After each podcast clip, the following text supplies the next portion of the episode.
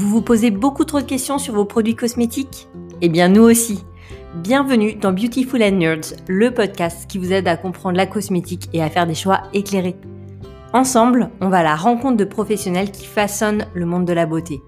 Experts techniques, dermatologues, labels ou encore créateurs de marques engagées, pour nous, ils prennent tous le micro et partagent leurs connaissances, leur expérience et bien sûr leurs valeurs. Un seul objectif, nous aider à comprendre la cosmétique et à choisir nos produits en toute conscience. Vous êtes prêts à découvrir la cosmétique autrement? Alors suivez-nous. Depuis bien longtemps utilisé en chirurgie esthétique, l'acide hyaluronique est en train de devenir une des stars de la cosmétique.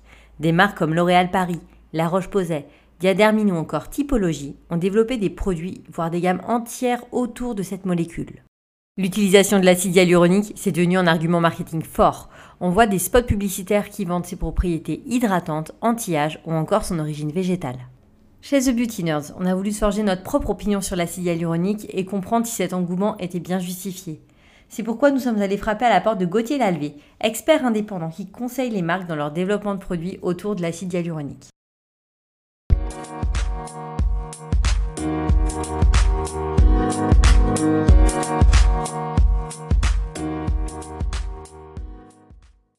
Salut Gauthier, merci beaucoup de nous recevoir ici dans vos locaux à Annecy. Bonjour Elodie. Donc Gauthier, est-ce que tu peux nous en dire un peu plus sur ton parcours et comment tu as construit ton expertise autour de l'acide hyaluronique? Bonjour, donc effectivement Gauthier Lalvé, donc je suis ravi d'être euh, avec vous aujourd'hui. Donc j'ai 32 ans, je suis cofondateur de la société euh, Falgagen, donc tu, comme tu l'as dit. Donc moi j'ai une formation initialement d'ingénieur en chimie et génie des procédés que j'ai complété par un doctorat dans les biomatériaux donc notamment autour des associations acide hyaluronique avec d'autres composés pour développer des applications euh, biomédicales. Donc après ce doctorat, tu as eu deux expériences professionnelles toujours autour de l'acide hyaluronique, puis tu as décidé de co-créer ta société. Est-ce que tu peux nous expliquer quels sont les services qu'offre Falgagen aujourd'hui? Donc au sein de Falgagen, donc on a créé cette société pour aider les, les, sociétés du marché, donc autour de questions autour de recherche euh, et développement, donc que ce soit de la formulation mais aussi bien de l'industrialisation. Donc on accompagne ces sociétés pour du développement de nouveaux produits, mais aussi pour de la mise en place euh, de nouveaux procédés euh, euh, sur leur site de fabrication. Et on a aussi tout un accompagnement sur la partie business développement. Donc on accompagne nos, clients sur des acquisitions, sur des recherches plutôt stratégiques au sein de leur portefeuille etc. Donc voilà un petit peu notre, notre domaine d'activité aujourd'hui euh, au sein de Falgagen. Ouais, donc la société Falgagen, son expertise, c'est l'acide hyaluronique. Et donc bah, justement, moi je commençais avec une question, mais vraiment basique. Mais qu'est-ce que c'est que cet acide hyaluronique? Alors l'acide hyaluronique, il a effectivement été découvert au début du XXe siècle euh, par un biochimiste allemand. Donc c'est en fait ce qu'on appelle un polysaccharide euh, que l'on trouve naturellement en grande quantité dans le corps humain. Donc on estime autour des 15 grammes d'acide hyaluronique pour un individu de, 70 kg. Donc d'un point de vue de la structure chimique, euh, donc pour rester simple, il est composé d'un disaccharide, donc qui va se répéter un certain nombre de fois et qui va définir en fait la taille de la molécule.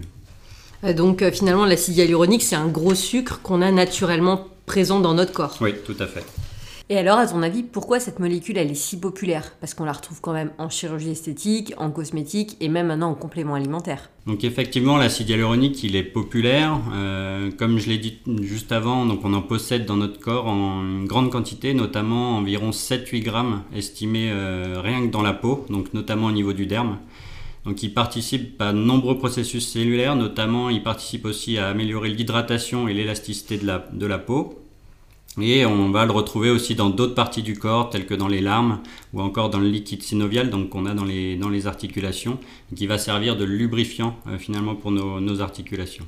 Ouais, donc si je comprends bien, l'acide hyaluronique, c'est un gros sucre qui est naturellement présent dans la peau et qui participe à sa bonne élasticité. Mais alors pourquoi les marques de cosmétiques, elles estiment nécessaire d'en ajouter dans leurs produits et donc d'en apporter de façon supplémentaire à la peau? Dans la peau, euh, on considère que l'acide hyaluronique, il est renouvelé naturellement tous les 2-3 jours, donc assez, euh, régulièrement. Et euh, en vieillissant, ce renouvellement est beaucoup moins efficace. Donc l'acide hyaluronique qui est recréé est de moins bonne qualité, la quantité d'acide hyaluronique va diminuer ainsi progressivement et donc on va avoir une apparition des signes de l'âge. Ouais, donc quand on apporte de l'acide hyaluronique à la peau, que ce soit via un cosmétique ou via une injection, on vient compenser ce phénomène. Et justement, est-ce qu'il n'y a pas des facteurs qui vont accélérer la perte d'acide hyaluronique naturel de la peau?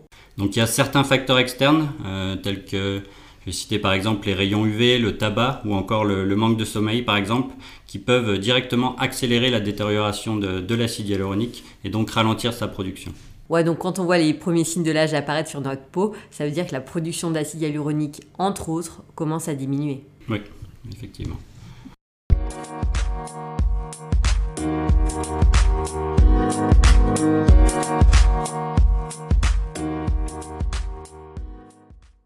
Alors on va parler maintenant des différentes utilisations qu'on peut faire de l'acide hyaluronique, que ce soit en chirurgie esthétique ou bien en cosmétique. On va commencer par la chirurgie esthétique parce que c'est vraiment là votre cœur d'expertise chez Falgagen. Alors Gauthier, est-ce que tu peux nous expliquer déjà pourquoi on utilise l'acide hyaluronique pour les injections? Alors on a commencé à utiliser l'acide hyaluronique en esthétique à partir des, années 90. Donc on parle communément de dermal filler ou bien de produits de comblement de rides en français. Il a substitué petit à petit les produits à base de collagène, donc qui étaient initialement utilisés et qui étaient pour un certain nombre euh, assez allergisants du fait de la présence de, protéines animales. Et euh, depuis, de nombreuses sociétés donc, ont vu le jour avec différentes technologies de fabrication et on a aujourd'hui beaucoup de recul sur ce type d'injection et euh, l'efficacité de, des fillers à base d'acide hyaluronique. Ouais, donc notre corps, c'est une super usine qui produit l'acide hyaluronique. Mais du coup, comment on fait pour pouvoir faire une production industrielle d'acide hyaluronique qu'on puisse ensuite utiliser en injection ou dans les cosmétiques L'acide hyaluronique était extrait de, des crêtes de coque, euh, donc qui contiennent euh, une grande portion d'acide hyaluronique. Donc euh, ces coques étaient élevées pour produire de l'acide hyaluronique et donc il y avait un procédé d'extraction et de purification pour venir chercher cette molécule d'acide hyaluronique. Euh, alors depuis, les techniques ont pas mal évolué. Aujourd'hui, on utilise plutôt tout ce qui est technique de biofermentation. Donc la biofermentation, pour faire simple, donc on met en culture euh, des micro-organismes, là pour le coup, donc des bactéries qui, euh, sous le stress, vont produire de l'acide hyaluronique en grande quantité. Et du coup, grâce à ces deux procédés, extraction à partir de crête de coque et biofermentation, on arrive à ne pas avoir de problème d'allergie comme, euh, comme ce qui était reproché au collagène finalement. Oui, effectivement. Alors, comme pour le collagène, donc on avait euh, potentiellement la présence de protéines animales donc qui sont relativement allergisantes, ce qui était le cas aussi pour l'acide hyaluronique à ses débuts, euh, extrait de la crête de coque. Aujourd'hui, effectivement, les procédés de purification, notamment issus de la biofermentation, euh, permettent d'arriver à des taux de pureté qui sont relativement élevés et on n'a plus du tout de problème d'allergie aujourd'hui avec l'acide hyaluronique. Alors justement Gauthier, tu nous parles des procédés d'obtention de l'acide hyaluronique. Nous on a vu en cosmétique qu'il y avait beaucoup de marques qui communiquaient sur le fait qu'elles utilisaient un acide hyaluronique dit euh, végétal. C'est un gros claim du moment. À quoi est-ce qu'elles font référence? Alors effectivement, c'est un petit raccourci pris par les, différentes marques qui vont euh, commercialiser des produits à base d'acide hyaluronique. Alors aujourd'hui, on ne peut pas extraire d'acide hyaluronique euh, d'un végétal. Aujourd'hui, voilà, les végétaux, ces substances végétales vont peuvent servir pendant le procédé de biofermentation pour venir alimenter euh, les micro-organismes, donc les bactéries qui vont produire l'acide hyaluronique, mais en aucun cas on peut extraire de l'acide hyaluronique d'un végétal. Donc voilà, c'est un argument marketing aujourd'hui pour ces différentes marques. Ouais, c'est une simplification pour euh, signifier que finalement l'acide hyaluronique utilisé n'est pas extrait des crêtes de coque, mais est bien issu de cette biofermentation. Oui, tout à fait. Alors si on reste dans les applications esthétiques, où est-ce qu'on peut faire des petites injections euh, d'acide hyaluronique dans notre corps? Alors typiquement, donc l'acide hyaluronique va être principalement utilisé sur le, sur le visage, donc sur la, partie, euh, sur la partie basse du visage principalement, donc tout ce qui est en dessous des, des yeux, donc on, va, on peut l'injecter voilà, au niveau des joues, au niveau du nez, euh, il y a beaucoup d'injections notamment aussi au niveau des, des lèvres. Et après, on peut aussi l'injecter euh, pas seulement sur le visage, mais aussi euh, sur le corps. Donc, on peut faire des injections au niveau des mains pour faire refaire de l'hydratation au niveau du décolleté. Et euh, maintenant, une des grosses tendances, c'est aussi de refaire du volume au niveau des, des fessiers. Ben, joli programme. Mais du coup, est-ce qu'on va mettre le même acide hyaluronique pour une injection dans les lèvres que pour une injection dans les fesses, par exemple? Alors typiquement pour de l'hydratation, on va utiliser un acide hyaluronique euh, sous sa forme libre, donc juste de l'acide hyaluronique qui va être mis en solution et donc on va venir injecter euh, de façon superficielle. Ensuite pour tout ce qui est euh, injection pour aller apporter du volume, donc là il y a une modification chimique de l'acide hyaluronique qui va permettre de créer des liaisons finalement entre les molécules d'acide hyaluronique et de créer un réseau tridimensionnel qui va finalement créer une sorte de gel, de gel assez, assez épais, et donc qui va, une fois injecté, donc on injecte au niveau de la ride, et qui va donner du volume, et donc il y a un effet mécanique qui va faire se, se, soulever la peau au niveau, de, au niveau de la ride. Après, on peut aussi aller apporter du volume dans des endroits où il n'y a pas forcément de ride, pour redessiner des contours du visage par exemple. Et euh, comme je disais tout à l'heure au niveau des fessiers, ben, voilà, pour redonner du volume, c'est une des grosses tendances euh, aujourd'hui, euh, notamment dans des pays tels que le Brésil par exemple. Alors au bout d'un certain temps, on voit que les effets de l'injection s'estompent, et donc ça veut dire que l'acide hyaluronique, ben, il est bien parti quelque part, ou en tout cas qu'il a été éliminé. Alors comment est-ce qu'il est éliminé, et est-ce que ça représente un danger pour nous? Alors là encore, c'est un ingrédient de choix puisque l'acide hyaluronique se dégrade facilement euh, par le biais d'enzymes qu'on a naturellement dans la peau, donc qui s'appellent les hyaluronidases. Et donc il va euh, être dégradé à la fois par ces enzymes, mais aussi par tout ce qu'on retrouve au niveau de, la peau en termes de radicaux libres, donc euh, du fait du stress oxydatif.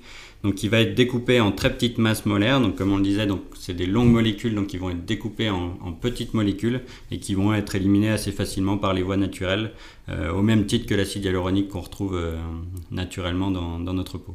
Donc finalement, d'un gros sucre, on va faire des petits sucres, et puis notre corps va les assimiler comme des molécules naturellement présentes. Effectivement. Mais à l'inverse, l'objectif de faire une injection, c'est bien de garder les bénéfices le plus longtemps possible. Et du coup, pendant combien de temps on peut espérer garder euh, bah, les bénéfices d'une injection d'acide hyaluronique avant que le corps l'élimine? Alors déjà, un des gros avantages des produits en injection par rapport à un cosmétique par exemple, c'est qu'on a des résultats qui sont immédiats. Donc vous sortez de la séance et vous avez, euh, voilà, vous avez un volume, vous avez un comblement des rides qui est relativement immédiat. Et après, alors c'est très patient dépendant. Euh, donc ça va dépendre d'une part de la quantité qui a été injectée, mais aussi voilà, de chaque patient. Donc on peut espérer des résultats entre, on estime généralement entre 6 et 18 mois. Et est-ce qu'on peut renouveler les injections d'acide hyaluronique aussi souvent qu'on veut, ou au contraire, est-ce qu'il y a des contre-indications et qu'il vaut mieux espacer les injections? Non, effectivement, pas de grosses contre-indications de, renouveler ces injections. Après, voilà, le physicien vous demandera effectivement depuis quand vous avez fait vos dernières injections. Et c'est aussi un des avantages, c'est pour ça qu'on souhaite que cette molécule se dégrade. C'est pour pas avoir tout ce qui est réaction, euh, effet secondaire euh, après une session d'injection. Donc l'acide hyaluronique va se dégrader euh, naturellement et donc être éliminé assez aisément du, de la peau. Oui, alors par physicien, tu entends le chirurgien esthétique qui va pratiquer l'intervention. Et alors justement, est-ce que intervention après intervention, l'efficacité des injections, elle baisse dans le temps? Non, il n'y a pas, pas d'évolution euh, spécifique en fonction du, du nombre d'injections. Un des gros avantages aussi, si je peux me permettre de rajouter, c'est qu'il euh, existe un antidote pour l'acide hyaluronique. C'est-à-dire que quand on a une surcorrection, par exemple, que le physicien va apporter un peu trop de volume et que ça ne plaît pas à la patiente, il va pouvoir injecter euh, des enzymes, donc les hyaluronidases, qui vont permettre d'éliminer le, produit assez rapidement. Donc c'est ce que les physiciens font aussi, notamment quand il y a des, des cas d'événements indésirables. Donc ça peut arriver, c'est relativement rare. Mais voilà, quand ça a été injecté dans une zone où on commence à avoir des réactions secondaires, on peut venir euh, corriger avec cet antidote. Et cette enzyme, c'est celle qu'on a naturellement présente dans le corps et qui élimine notre acide hyaluronique. Oui, oui euh. tout à fait. Alors on compare souvent l'acide hyaluronique avec le Botox parce que c'est les deux molécules qui sont extrêmement utilisées en chirurgie esthétique. C'est quoi les différences de structure et de mécanisme de ces deux molécules et quand est-ce que je dois privilégier l'usage de l'une par rapport à l'autre? Alors effectivement, il y a une, confusion qui existe sur ces, deux types d'injections. Euh, donc c'est vraiment deux mécanismes qui sont bien différents. Donc euh, comme on l'a vu, l'acide hyaluronique, c'est une molécule qu'on possède naturellement dans le corps. Euh, au contraire, le Botox, lui, contient un dérivé de toxine botulique, donc qui va agir sur les nerfs pour relâcher les muscles et les empêcher de se contracter. Donc la peau va donc paraître plus lisse. on l'utilise beaucoup au niveau du tiers supérieur du visage, donc, comme je l'indiquais tout à l'heure, l'acide hyaluronique est utilisé plutôt sur la, partie basse du visage. Donc, le Botox va souvent être utilisé en complément de l'acide hyaluronique pour la partie supérieure du, visage, donc au niveau du front, là où les rides d'expression sont généralement euh, plutôt bien marqués. Donc, son effet, il est aussi temporaire, donc au même titre que l'acide hyaluronique, euh, parce que la toxine va être éliminée aussi par le corps. Et euh, donc, vous l'aurez bien compris, euh, le Botox euh, et l'acide hyaluronique sont donc bien différents, mais comme je le disais tout à l'heure, ils sont souvent utilisés en, complément. Et finalement, comme le Botox il fige un petit peu les tissus, L'acide hyaluronique, au contraire, il permet d'avoir un résultat peut-être un petit peu plus naturel. Oui, effectivement, si on recherche un résultat naturel, j'orienterais plutôt d'aller sur de l'acide hyaluronique que sur du Botox. Effectivement, on voit souvent ces images de, stars avec un, voilà, des, expressions un peu figées, et donc on ne retrouve pas forcément avec seulement des, des, des injections d'acide hyaluronique. Et du coup, Gauthier, quand on fait une injection d'acide hyaluronique, est-ce qu'on a des douleurs? Est-ce qu'on euh, est qu'on doit avoir peur d'aller se faire faire une injection? Alors moi, personnellement, j'en ai jamais fait. Après, de, de mon expérience, c'est effectivement des retours qu'on a des, des patients, donc ça fait pas spécialement mal. Euh, c'est pas pire qu'une petite injection euh, chez le dentiste par exemple. Euh, donc relativement peu de douleur au niveau au moment de l'injection et il y a même certains produits qui contiennent un anesthésiant donc la lidocaïne qui va permettre un petit peu de réduire cette douleur au moment de l'injection et aussi de réduire tout ce qui est apparition de rougeur par la suite qu'on peut avoir dans les 3-4 jours suivants et qui disparaissent relativement rapidement. Alors pour conclure, qu'est-ce qu'on doit retenir de l'utilisation de l'acide hyaluronique en injection? Pour faire simple, je dirais notamment une efficacité immédiate. Donc vous ressortez de chez le dermatologue ou de chez votre physicien et vous avez un résultat immédiat. Euh, vous pouvez adapter la quantité injectée en fonction de, vous, en fonction du, rendu que vous voulez, donc que ce soit plus ou moins naturel. Donc voilà, si on injecte des quantités relativement raisonnables, on a un résultat euh, naturel. Donc c'est une molécule qui est relativement sûre. Euh, donc comme je le disais, naturellement présente dans la peau, donc aucun problème de, biocompatibilité. C'est aussi euh, facilement dégradé par le corps. Et donc on va avoir euh, donc le produit va être éliminé dans le temps, donc pas de problème en tout cas sur la durée. Et c'est une intervention qui, qui génère très peu de douleur. Donc voilà un petit peu ce que je peux en dire aujourd'hui.